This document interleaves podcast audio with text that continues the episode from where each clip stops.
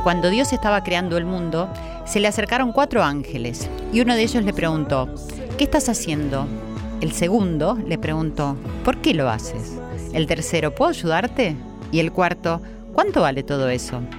El primero era un científico, el segundo un filósofo, el tercero un altruista y el cuarto un agente inmobiliario.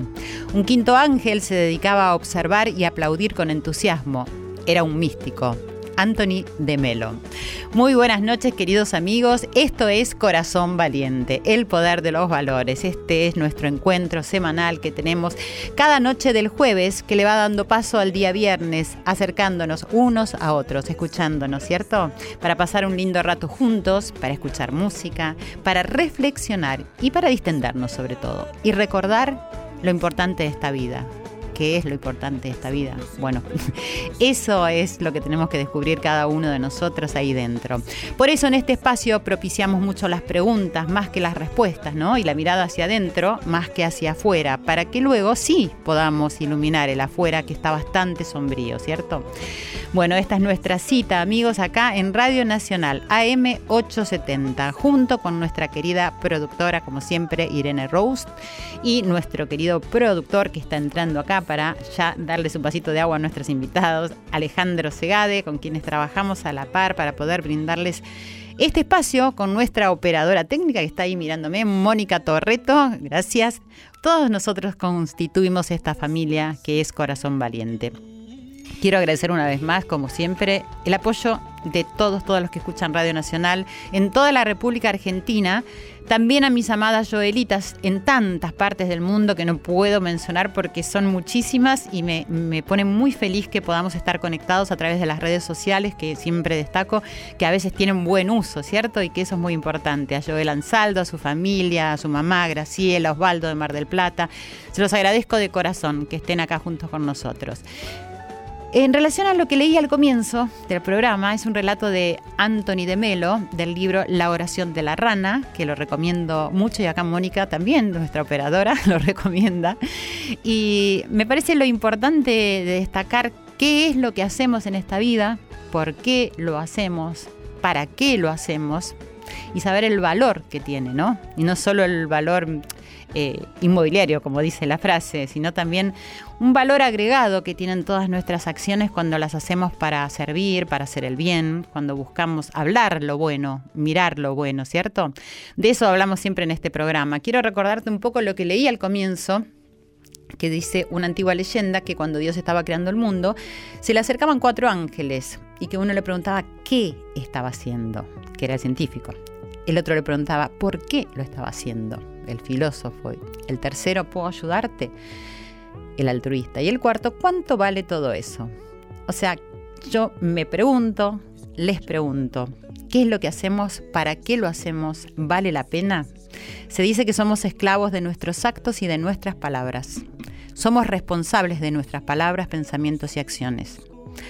Ahora bien, me pregunto, ¿dónde comienza la libertad de uno y dónde termina? ¿Quién legisla esto? ¿Y nuestra conciencia acompaña a la legislación que exigimos? ¿Qué expresan nuestros actos? ¿Alguna vez te preguntaste cómo usamos la libertad, cómo creamos confianza, lealtad hacia nosotros mismos y luego hacia los demás? ¿Sabemos lo que es la acción correcta? ¿Sabemos cómo ser verdaderos? Bueno, Todas estas preguntas que estoy diciendo en este momento me vinieron a la cabeza cuando leía acerca del tema que vamos a reflexionar hoy relacionado con el uso delictivo y aún no legislado que se hace del acoso virtual. Crecen las organizaciones criminales que se dedican a seducir, a pedir imágenes íntimas y luego a extorsionar a su interlocutor con subirlas a la web a cambio de dinero. Esa práctica es conocida como sextorsión. Esto explicó a la Nación Adrián Acosta, oficial local de crímenes digitales de Interpol. Te tiro esto para que vayas viendo qué te sucede en tu corazón, ¿no? Con esto que estamos eh, charlando, con esto que nos estamos preguntando. Así que la reflexión del día de hoy se basa en esto, si somos esclavos de nuestras palabras, si somos responsables de lo que hacemos y decimos, qué le exigimos a la sociedad y a nuestro prójimo. Ya sabés que me podés escribir como siempre a arroba nacional AM870, arroba Silvia Pérez OK es mi Twitter, mi fanpage es Silvia Pérez, sitio oficial, Instagram Silvia Pérez OK. Y también nos pueden escuchar por Cablevisión en el canal 955, es verdad lo que estoy diciendo, y en... Eh, el otro canal 974, creo que es así, DirecTV. Bueno, me dicen que sí desde allá de la ventanita.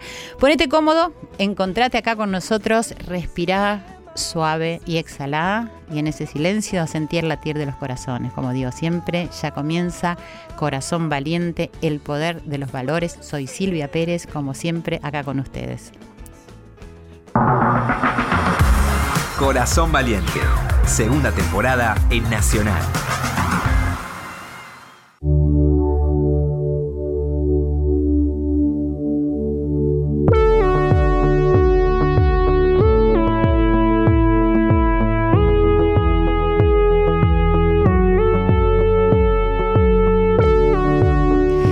Continuamos esta noche acá en Corazón Valiente, el poder de los valores. Espero que ya tengas alguna reflexión, que algo te esté pasando ahí en el corazón. Recuerda, hay un ser humano detrás de cada tweet, blog, correo de internet, de cada mensaje y foto que se sube a una red no lo olvides nunca eso.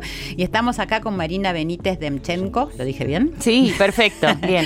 Buenas noches, muchas gracias por estar acá con nosotros. Gracias, Silvia. Bueno, ella es abogada y es la fundadora y presidenta de la Fundación Activismo Feminista Digital.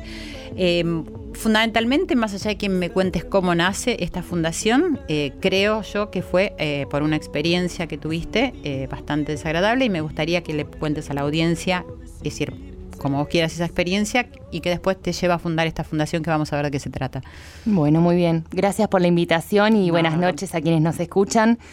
Eh, sí, así como lo decís, parte toda la, idea ¿no? de la creación de, un organismo o de, una, de un equipo de trabajo que pueda responder a la, el vacío que hay de tratamiento a nivel social y a nivel estatal y a nivel también de visibilización, ¿no? Frente a la violencia digital que sufrimos específicamente las mujeres. Esto es violencia digital entendida como la violencia que ocurre en Internet y en las plataformas virtuales.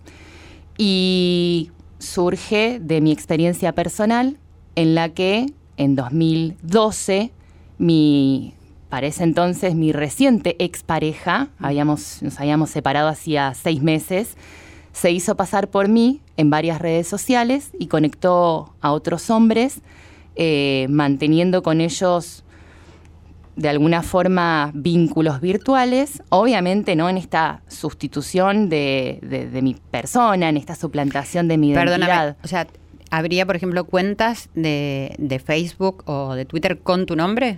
No, lo que hacía es primero en una red social que se llama Badu, para quien no, no conoce de qué se trata, es de citas. Eh, y además lo que tiene como característica la red social Badu es que poniendo tu domicilio, el domicilio de la persona que abre la cuenta, conecta inmediatamente con otros usuarios de esa red social que estén cerca. Eso se llama la geolocalización. Ah, claro. Entonces, mediante esa red social, en que sí estaba mi nombre, ubicaba a quienes, a qué hombres tenía cerca, los contactaba, les decía que era yo las de las fotos en esa red social, no tenía fotos comprometedoras, eran sociales, pero eran lo suficientemente atractivas como para que estos hombres dijeran, me interesa conectar con esta mujer. Y en ese instante los pasaba a la otra red social donde no tenía una cuenta con mi nombre, sino una cuenta con nombre apócrifo, que era María de los Ángeles Rivera. La cuestión es que hablaba con estas personas que iba captando a lo largo de meses y meses después de nuestra ruptura, eh, los, los mantenía interesados vía chat privados, o sea que no había fotos Claro, publicadas claro. mías para cualquiera que, conociera esa red social, esa, esa cuenta en la red social Facebook, y les pasaba fotos íntimas que habían sido mías, obviamente producto de nuestra relación de noviazgo. Habían sido obtenidas con mi consentimiento, con el consentimiento de ambos, pero me retrataban a mí en situaciones íntimas, desnuda y demás. Terrible. ¿Y cómo Y- llegas a enterarte de esto? No, en realidad yo obviamente era imposible que supiera hasta que alguno de eh, todos estos hombres me contactara en persona. Y así lo hicieron. Fue progresivo, pero cada vez iba en crecimiento el abordaje de hombres por la calle que me reconocían como esa persona que con quienes ellos chateaban del Claro, otro lado. Sobre todo por la cercanía y por la que te podían ubicar. En, ¿es cierto? Exactamente, es que esto Claro. también es parte, gracias, esto también es parte de lo que eh, supone eh, esta doble vía, ¿no? Por un lado es una gran herramienta para poder conectar con gente cercana, pero por otro lado y mal usada, es una vía para reconocer dónde estamos. Claro, como todo, en realidad. Es decir, un ¿no? poco lo que hablamos que siempre es, o sea, el, el uso que le damos a todo lo que hay en la vida, ¿no? Y esto que vos estás contando que me parece siniestro, ¿entendés? Tiene es, que ver. Es perverso. Claro, entonces, es decir, a partir de esta gente que se acerca a vos, empezás a descubrir estas cuentas. Claro, yo lo- en ese momento hacía unos cuantos meses que no sabía más nada de esta, de esta persona. Mi expareja se llama Sebastián Massi y desde aquel momento yo mm, había terminado la relación con un, con un marco bastante violento, pero de violencia psicológica, verbal. Nunca había llegado a la violencia física hasta que me empieza a pasar esto en la calle.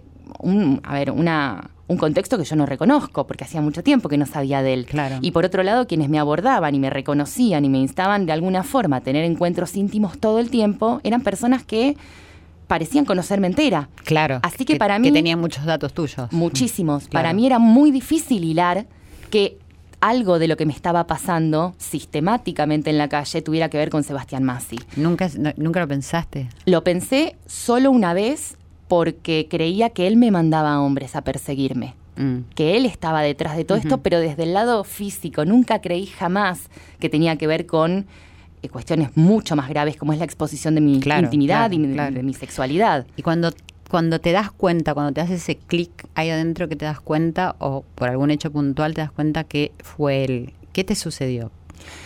En realidad sí me di cuenta que fue él por un hecho puntual. Eh, terminó dentro de esta horda de hombres contactados que terminaron siendo aproximadamente 400 a lo largo de un año y medio. Eh, además, un año y medio en el que yo me encerré por temor. Eh, dejé mi profesión, dejé mis vínculos sociales casi todos, eh, dejé mi vida entera porque Pero- tenía mucho miedo. Pero además de ese miedo, ¿actuaste? O sea, ¿hiciste No. denuncia? ¿No hiciste nada? No, primero tenía... Eso es eh, importante porque es súper importante. Eso es lo que nos está faltando y bueno, y lo que se está abriendo quizás, ¿no?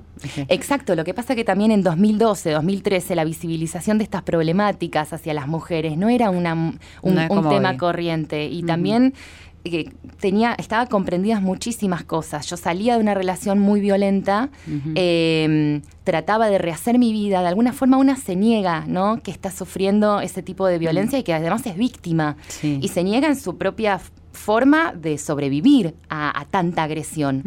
Y durante un tiempo, bueno, elegí por un por una cuestión de supervivencia, yo relegarme, salir yo de mis círculos eh, corrientes, dejar de ver a mi, a mi gente, a mis amigos, a mi nada, a, mi- a mis círculos sociales normales. Claro y que- bueno, y, y esta reclusión también es parte de la violencia psicológica que se ejerce, ¿no? Y, y hoy creo que lo que más se está ganando es esa visibilidad, más allá de que todavía no haya tantas soluciones, pero digo, no tener tanto miedo, porque el- la realidad es que haber, haber levantado la voz por ahí, uno, dos, tres, como que uno se va animando.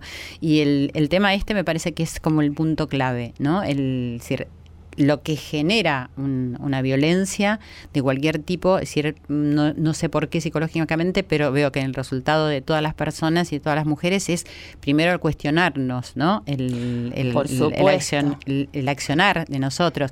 Y eso es un daño terrible, eso es un daño terrible que aunque, bueno, te hayas abierto camino por suerte y ahora vamos a hablar de eso, digo que está bueno también decirlo porque es decir, hay que decirlo todo el tiempo, que ese es el punto de partida para, lo que estamos buscando y para un cambio es decir, cultural. Exacto, y, también no hacer solamente foco en la posibilidad de una de empoderarse, ¿no? Sino también hacer foco en donde se tiene que hacer foco, que es en el violento, en el hombre agresor de hacia nosotras por una cuestión de, sentir una omnipotencia o de sentir que somos inferiores o de sentir que somos parte de su propiedad, parte objeto de su control.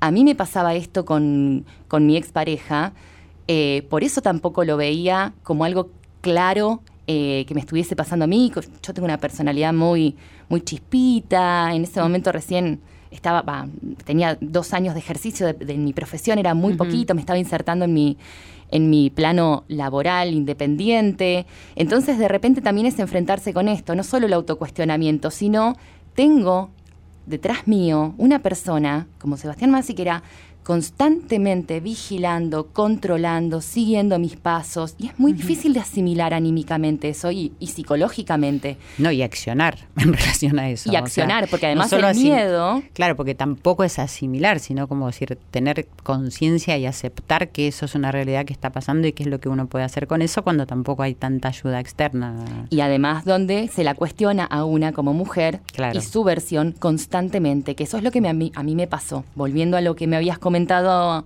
lo que me habías preguntado anteriormente, a partir de un hecho puntual me doy cuenta que este tipo, que es mi agresor, estaba detrás de toda esta cuestión porque en, en, en, la mecánica de contactar hombres cercanos, contacta a un vecino de mis padres en una localidad cercana al, al microcentro de la ciudad de La Plata. Ellos no están, no vivían en, en su momento donde yo vivía. Uh -huh. eh, y este vecino, que además era un chico joven, eh, se da cuenta de una irregularidad. A ver, acá hay un perfil que no tiene foto, que me dice que es Marina. Me llama y me dice, tengo esto. Y yo ahí empecé a hilar con mm. todos los hombres que a mí me habían contactado creyendo que estaba yo detrás del perfil. Le digo que siga el juego, lo sigue, le pide un número de teléfono y lo llama y era él del otro lado. Y lo graba, 45 minutos de conversación, porque además es un detalle no menor.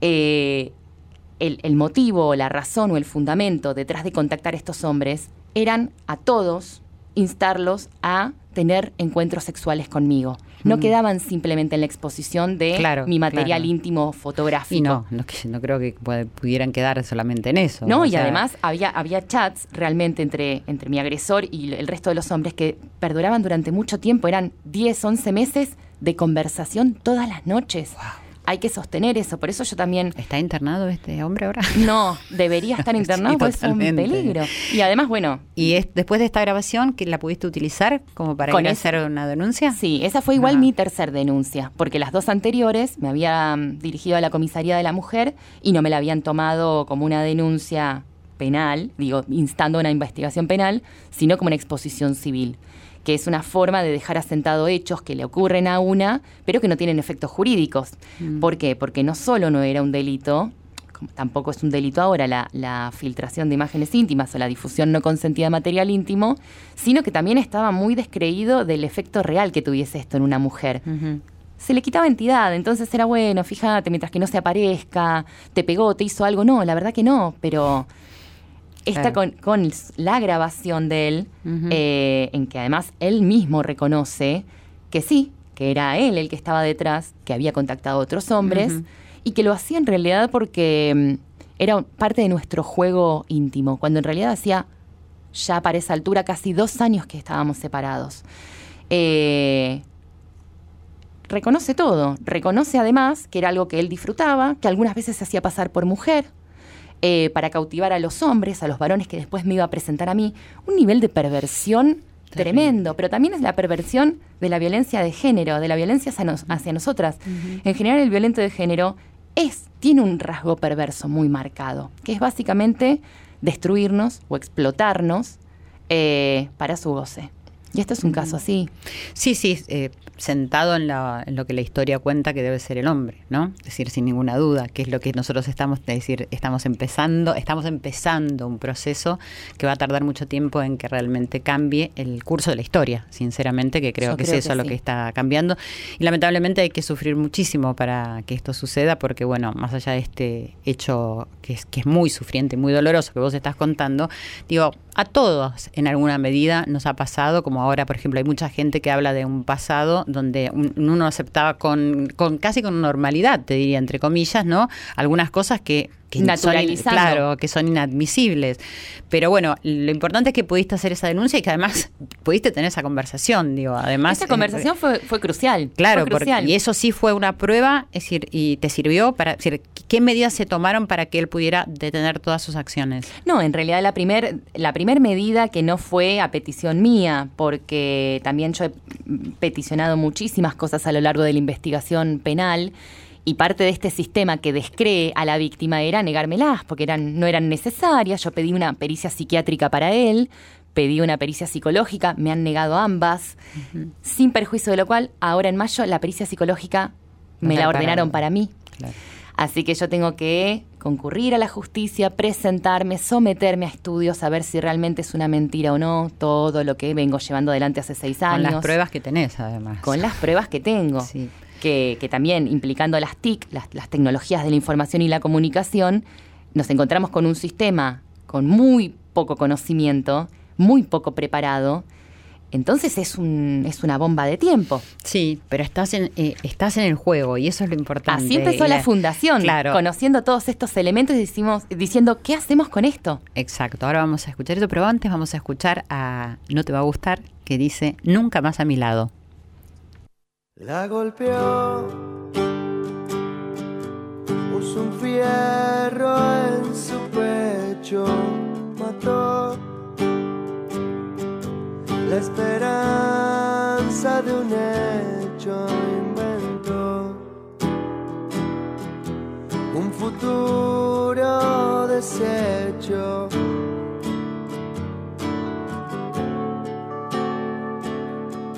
Salió así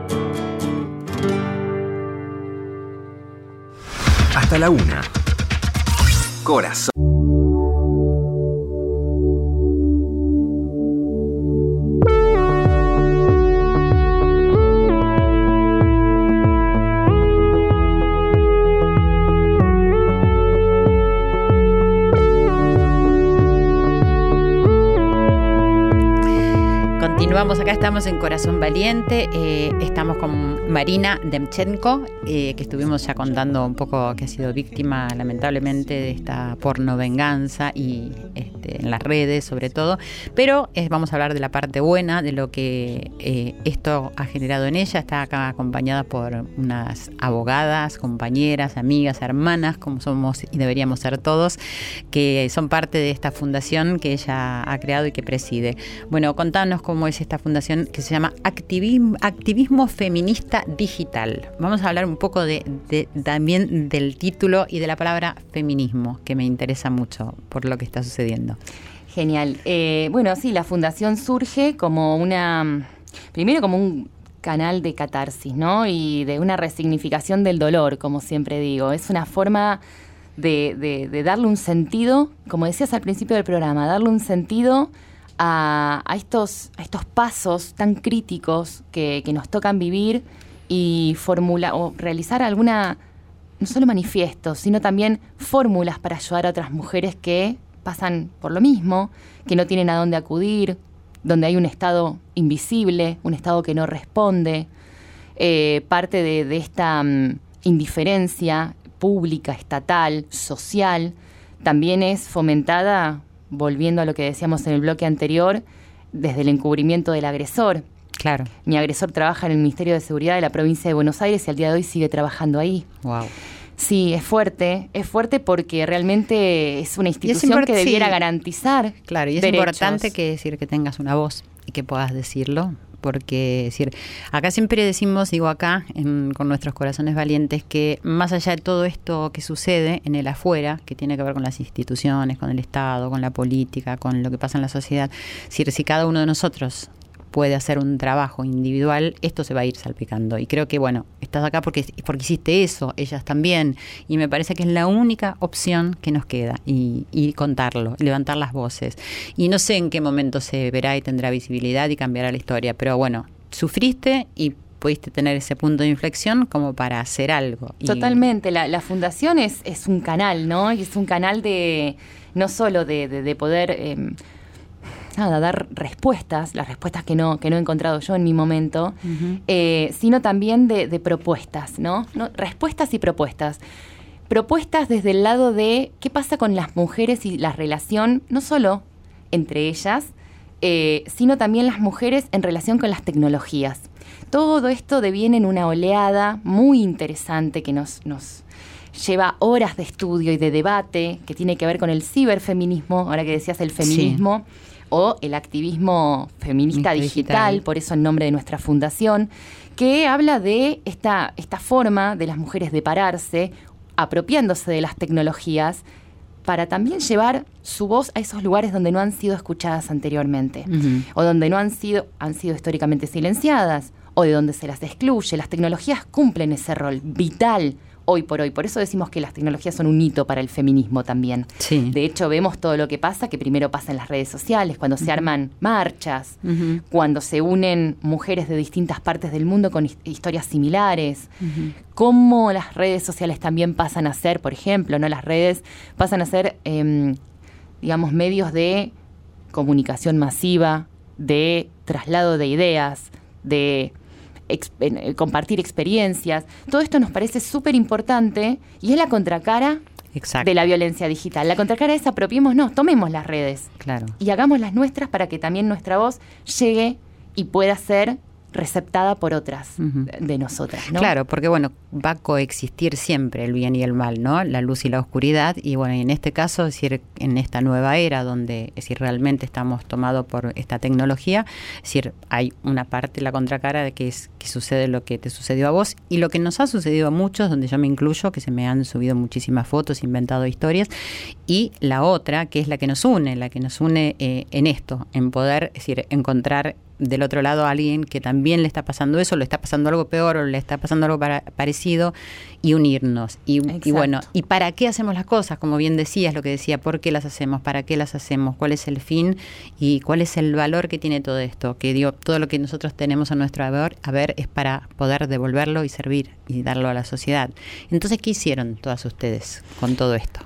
Primero, lo, primero que pusimos en juego fue eh, la necesidad de una ley, la necesidad de la penalización de estas conductas. Al día de hoy seguimos en la lucha parlamentaria, seguimos en el Congreso, tenemos nuestro proyecto de ley ingresado desde marzo del año pasado, con miramientos a que este año finalmente integre el Código Penal, la, la penalización de la difusión no consentida de material íntimo, la del acoso virtual, que también son casos que llegan muchísimo a la fundación, en que de repente perfiles con cuentas sin fotos, sin nombre, anónimos, o perfiles reales, ¿sí? perfiles con, nombres y apellidos reales, eh, se ponen a, de, alguna forma a ejercer un acecho, una persecución a determinadas mujeres sin ningún motivo, obviamente más que el mero ejercicio del, poder, ¿no?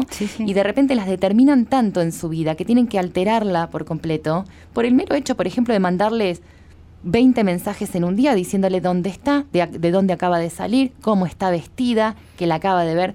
Entonces todo esto supone, ¿quién está persiguiendo? Cuando voy a hacer la denuncia, ¿con qué me encuentro? Con un Estado que dice, no solo si pasa en las redes no es tan grave, sino que también nos encontramos con un Estado que dice, hay cosas peores. Y un Estado que dice, estoy colapsado, no puedo atender a todo. Y por otro lado, un Estado que dice, no hay leyes, al respecto, no, no es un delito, volvete a tu casa. Entonces, el primer abordaje fue hacer una ley, listo, cumplido. Por otro lado, la Fundación tiene como una de sus actividades más fuertes las campañas de sensibilización, de concientización. El feminismo nos, nos permite esto, ¿no? Generar eh, propuestas tan disruptivas de un sistema, ¿no? Tan, tan distintas de un sistema tradicional orientado hacia un lugar en el que un montón de temas no se hablan. Sí, un tema bastante delicado que me gusta. Si tuvieras que definirme simplemente para vos, ¿qué significa feminista? Ser feminista tiene que ver con, a ver, ¿qué significa? Tiene que ver con reconocer la desigualdad histórica existente entre las mujeres que han sido colocadas en un lugar de inferioridad en relación con los varones cuando no se pondera ninguna otra característica más que el ser mujeres. Entonces, el reconocimiento que propicia el feminismo lleva a una lucha sostenida para que esa desigualdad originaria que se ha planteado arbitrariamente, de forma histórica, deje de estar. El ser feminista es eso. Por eso muchas veces, discúlpame que, te interrumpa, pero cuando se plantea el feminismo, entonces, ¿qué busca? Las mujeres en un lugar más arriba de los, que los hombres. No, el feminismo busca equiparar la balanza, que todo eso que tiene el, género masculino, autoarrogado, sea de alguna manera eh, puesto o, eh, se le sea quitado esos privilegios sin razones, que sean colocados sin razones, para que nosotras como mujeres podamos tener mejores accesos, más oportunidades, reconocimiento efectivo de derechos. Ahí es donde opera la igualdad.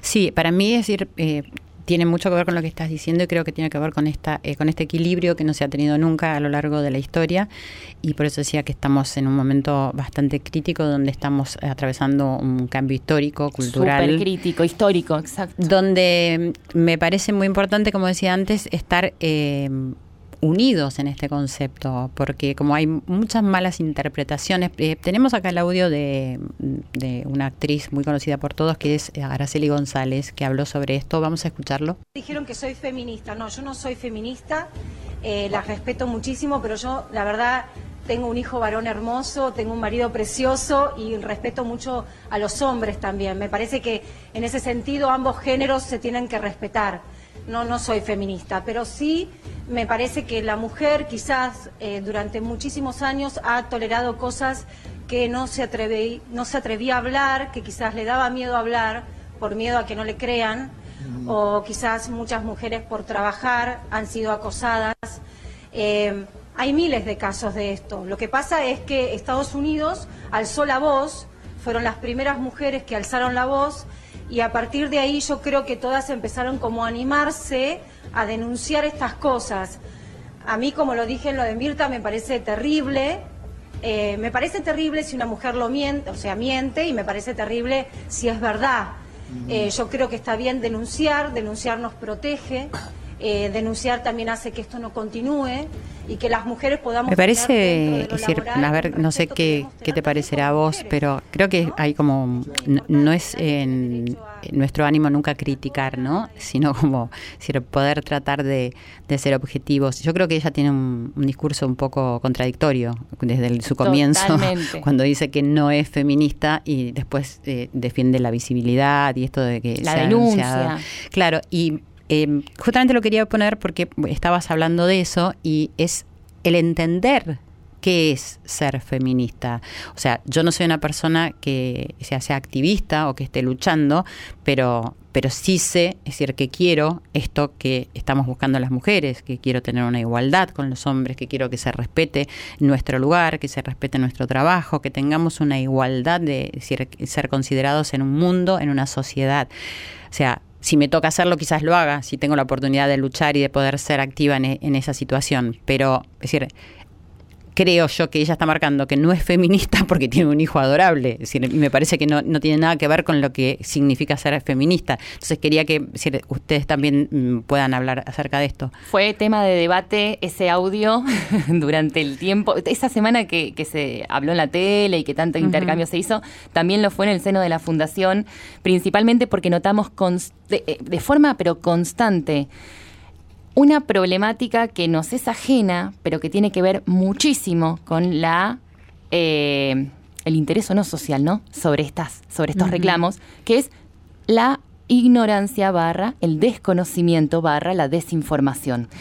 estas cuestiones nos llevan a que tomemos conceptos que son muy complejos, como es el feminismo, como es la perspectiva de género. Muy delicado, además. Muy delicados, y que además que son producto de luchas de siglos, de muchas, de muchos años que no pueden desconocerse y que de repente se formulen aseveraciones categóricas como la que hizo Araceli González. En este caso y confusas también, confusas. Porque yo si era al escucharlo, yo estaba fuera cuando esto sucedió, pero cuando lo escuché, que me, hablaron mucho, digo, está diciendo una cosa y se contradice. Y también son y también son irresponsables porque una teniendo una voz eh, que puede llegar a muchísimas personas, como es Araceli, como, como son muchísimas mujeres del medio, como sos vos. Yo creo que, requiere em, poder primero informarse mínimamente. Ser consciente, hay que ser consciente. Y en esas cuestiones que por ahí una no llega a comprender porque mm. no, no es del. A ver, no, no está muy empapada en la metier, porque permitirse también cuestionarlo, ¿no? Cuestionárselo a una. Sí, y, fundamentalmente decir, voy al tema que hablas de la ignorancia, que yo siempre también recalco eso, es decir, la ignorancia es la falta de educación que tenemos en la mayoría, que es un tema muy importante de nuestro país, que es la educación. Y yo creo que está sostenido en eso todo lo que sucede, todo lo que se dice, eh, todas las noticias que se dan, todo lo que se difunde, todo eso que crea tanta confusión y que hemos perdido un poco la capacidad de preguntarnos y de, decir, de pensar, quizás ella misma, estoy hablando por ella, que si, después escuchó y dijo, bueno, quizás no quiso decir eso, quiero pensar yo, no sé, eh, porque a lo mejor no se dio cuenta que estaba diciendo algo que no es correcto, porque nadie está, es decir, atacando al hombre, estamos atacando a una cultura. Un sistema, claro, exacto. que viene desde hace un montón de tiempo. Eso no quiere decir no reconocer que haya muchos hombres buenos, de hecho que nos están apoyando, ¿no? Es decir, entonces, cuando hombres conscientes, claro, hombres que de repente notan que estos privilegios ellos los tienen, exacto. digamos, dejando a, las mujeres en un detrimento o en un lugar de inferioridad. Tal cual. Y es, muy difícil también poder correrse. Imagínense si es muy difícil para nosotras las mujeres, lo que se llama la deconstrucción machista, cómo va a ser para los varones que históricamente además detentaron la, la mejor posición. Claro. Entonces es un, cambio cultural, pero que también requiere que por sobre todo nosotras como portavoces de, luchas, de mensajes, de, propuestas sociales, tengamos pleno conocimiento de lo que hablamos. Sin duda, eso sin duda. Pero también eh, quería preguntarte, decir, esto de presentar un proyecto de ley, decir, como para que tenga una consecuencia, que sería lo más lógico y coherente, que una acción que es mala y que no realmente hace daño, pueda tener una consecuencia.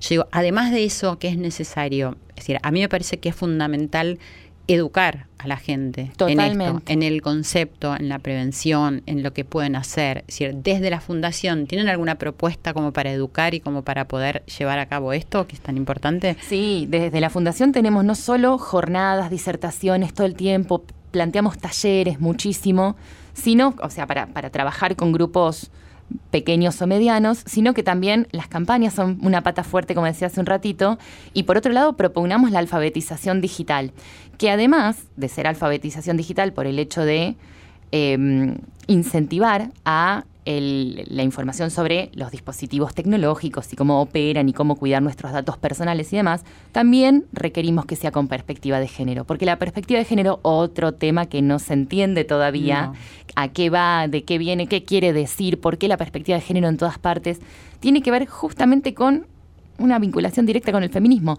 Reconocer esa igualdad también habla de que no podemos tratar a, eh, como iguales a quienes no están en pie de igualdad, ¿no? Lo dice la Constitución Nacional en el artículo 16. La, igualdad de oportunidades es solamente para quienes están en el mismo nivel. Cuando hay un reconocimiento de una, de, una diferencia eh, en, los, en los derechos, en, bueno, a ver, una, justamente, una, una estructura que plantea que hay uno de los géneros que tiene mejores ventajas, tiene ventajas que tiene más ventajas que el otro. O sea, hay una desigualdad planteada,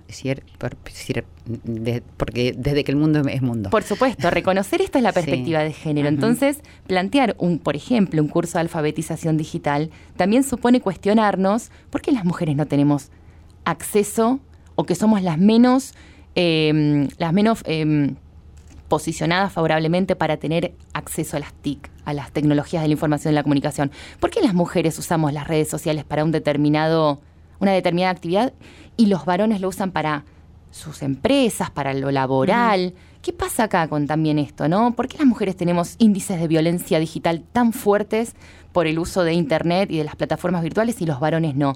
Esto es la perspectiva de género, cuestionar la desigualdad que es súper importante y que es parte de lo que hacemos a diario. Sí, y la desigualdad en los distintos campos, porque hoy el campo de la tecnología tiene un auge tan importante que decir, hay que mirar también de esa perspectiva, pero es en todos, en todos los campos, es decir, donde tenemos que hacer las consideraciones. Eh, no sé si escuchaste también algo que dijo una persona que tiene mucha influencia en toda la gente, que es Facundo Arana, vamos a escucharlo. Con Isabel estuvimos en pareja durante 10 años. 10 años es un montón de tiempo en la vida de mucha gente. Y nosotros no desaprovechamos ni un solo día de esos 10 años. Fueron 10 años extraordinarios.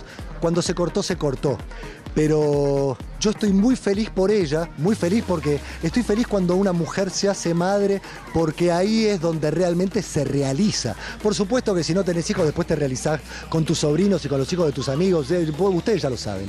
Pero eh, ver la madre es extraordinario, rezo para que todo vaya bien y la veo realizada como mujer primero, bueno, porque encontró me, bravo. Me, no, me causó gracia, ¿no? digo, bueno, quizás eh, eh, mejor reírse de todo, en, para tomarlo con humor, las dificultades que tenemos en la vida. Eh, sobre todo destaco esto, la, importancia que tiene la voz de, de gente tan escuchada, ¿no? Y que tiene tanta influencia en tanta gente y esta confusión que hay con la verdad, donde creo que también dice una cosa y después dice otra y también se contradice. Y vamos a lo mismo, digo, a ver si eh, coincidimos acá con, con vos y con, con, ustedes que están también compartiendo esta charla. Eh, tener conciencia de lo que vamos a decir, ¿no? Y que sea coherente con nuestras acciones y con nuestros pensamientos para que no mandar eh, mensajes tan equivocados y tan confusos, que más allá de este tema específico que estamos hablando, que tiene que ver con, como decimos, con un cambio muy importante. Esto sucede en todos los órdenes de la vida, es decir, de esta confusión y de no saber cuál es la, verdad de las cosas. Y por sobre todo, no en vano, siendo Facundo Arana, a ver, ¿por qué se analiza cada caso desde, desde sus características puntuales, no? Porque son, son manifiestos fuertes. ¿Por qué lo de Facundo Arana causa causó tanto tanto rechazo y a su vez tanta aceptación, ¿no? De esto sí, bancazo, apoyo a lo que había dicho este actor. No, en este caso puntual es resaltable una sola cosa, los varones que se posicionan dando instrucciones o dando explicaciones de cómo las mujeres tenemos que vivir nuestra vida o cómo deberíamos vivirla. O sabiendo, como decir, tienen como- sabiendo. ellos tienen la sabiduría de decir qué es lo que la mujer necesita para, para realizarse.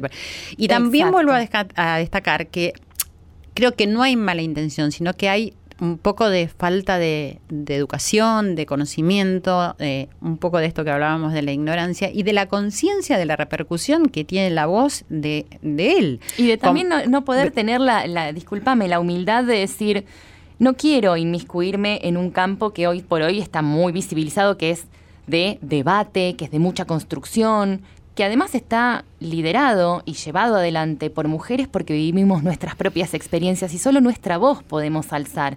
No puede venir alguien ajeno a esta lucha a marcar su opinión. Entonces también es de alguna forma ponerse un freno humilde antes de opinar. Sí, y coincido en lo que decís, pero también pienso que uno tiene que ponerse un freno a saber qué es lo que va a hablar en público. O sea, cuánto tenemos que opinar acerca de la vida de los demás, cuánto tenemos que opinar acerca de todo lo que está sucediendo. O sea, las opiniones me parece que son mucho más importantes cuando son sobre uno mismo, ¿no? Que creo que es uno de los grandes eh, problemas que padecemos los argentinos, sobre todo, estar siempre señalando con un dedo. Y creo que una persona pública, y yo también lo digo como eh, por la experiencia que he tenido, tiene que medir. Yo trato de medir, seguramente me he equivocado mucho y me seguiré equivocando porque para eso estamos, pero de medir qué es lo que voy a contar, cuánto voy a contar de mi intimidad y de mi vida, o sea, en relación a cualquier hecho y de una persona con la que estuviste, o sea, todas estas cosas Claro, tienen, tienen claro. que ver con lo que está distorsionando, es decir, el objetivo que acá vos tenés con tu fundación a través de un hecho, pero que todos tenemos en esta vida, ¿entendés? Que es poner las cosas en su lugar. Totalmente, y bueno, disculpame, pero esta, esta cuestión que decís, poner las cosas en su lugar me parece fundamental. Ahí es donde nacen las concepciones de eh, las mujeres violentas, eh, de a los hombres nos odian. El varón, con- entendido como un concepto simbólico, ¿no? No estamos hablando de todos los hombres, porque también después saltan y dicen, yo no soy claro, así. claro, claro que no. El varón como concepto simbólico tiene, ha tenido históricamente tanta, eh, eh, digamos, tanta soltura en su de- desenvolvimiento, en su accionar, en el devenir de, de- de todo, que nosotras no, que está muy acostumbrado a arrasar. Y estas opiniones, y de repente esbozar un mensaje como el que dice Facundo Arana, es muy común y cuando nosotras frenamos, ahí es donde se sienten en el ataque. Ahí es donde dicen, nos odian, no nos dejan esto, no nos dejan el otro, se quejan, reclaman. Es una forma también de decir, poner cada cosa en su lugar, tenemos un lugar, lo queremos conservar, lo queremos ampliar, no queremos que nadie deje de, de ejercer sus derechos. Pero también para poder ejercer los nuestros necesitamos que quien históricamente los ejerció en, en su omnipotencia, ¿no? El, el- el género masculino, trate también de acomodarlos, ¿no? De alguna forma este Sí, balance que hablábamos al principio. Exacto. Y también eh, quiero destacar que hay muchos hombres que se defienden y o que se enojan al mismo tiempo porque también eh, han sufrido violencia Ujú. y, y- y acoso. Y, y yo digo, es, es verdad también eso, no estamos negando eso, pero realmente el porcentaje de eso en, en la historia es menor, porque si no se estaría hablando muchísimo de eso. Entonces, eso no, no inhabilita decir, las voces que estamos levantando y la igualdad de derechos que estamos buscando.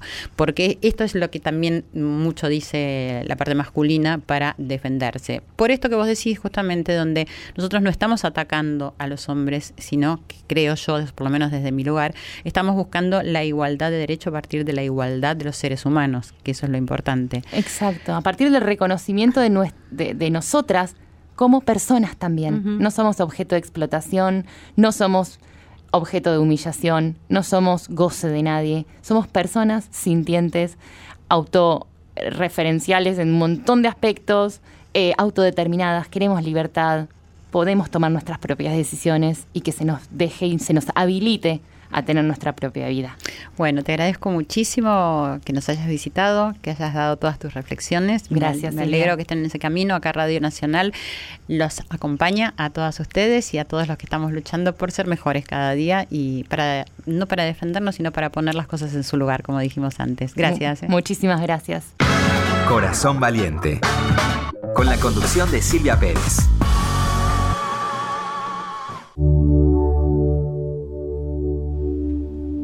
Y así llegamos al final de Corazón Valiente, el poder de los valores. Bueno, una charla hoy, una reflexión muy profunda me parece, intensa, me parece muy lindo porque eso es lo que hace que podamos descubrir lo que queremos, lo que hacemos, para qué lo hacemos, si somos responsables, qué es lo que queremos para nuestras vidas y por, por lo tanto lo que vamos a salpicar en la sociedad, ¿cierto? Y en la nación. No te olvides, como dije hace un rato, que hay un ser humano detrás de cada tweet, de cada blog, de cada correo de internet, de cada mensaje y foto que se sube a una red. En definitiva, creo que es necesario un cambio cultural de volver a respetarnos, de ser un poquito más hippies como en los años 60, donde lo que prevalecía era el amor. Necesitamos amor para poder entendernos, para relacionarnos y para ser lo que queremos ser en esta sociedad. Soy Silvia Pérez, esto es Corazón Valiente, el poder de los valores y escuchamos ahora a María José e Ivy Queen, las que se ponen bien la falda. Chau.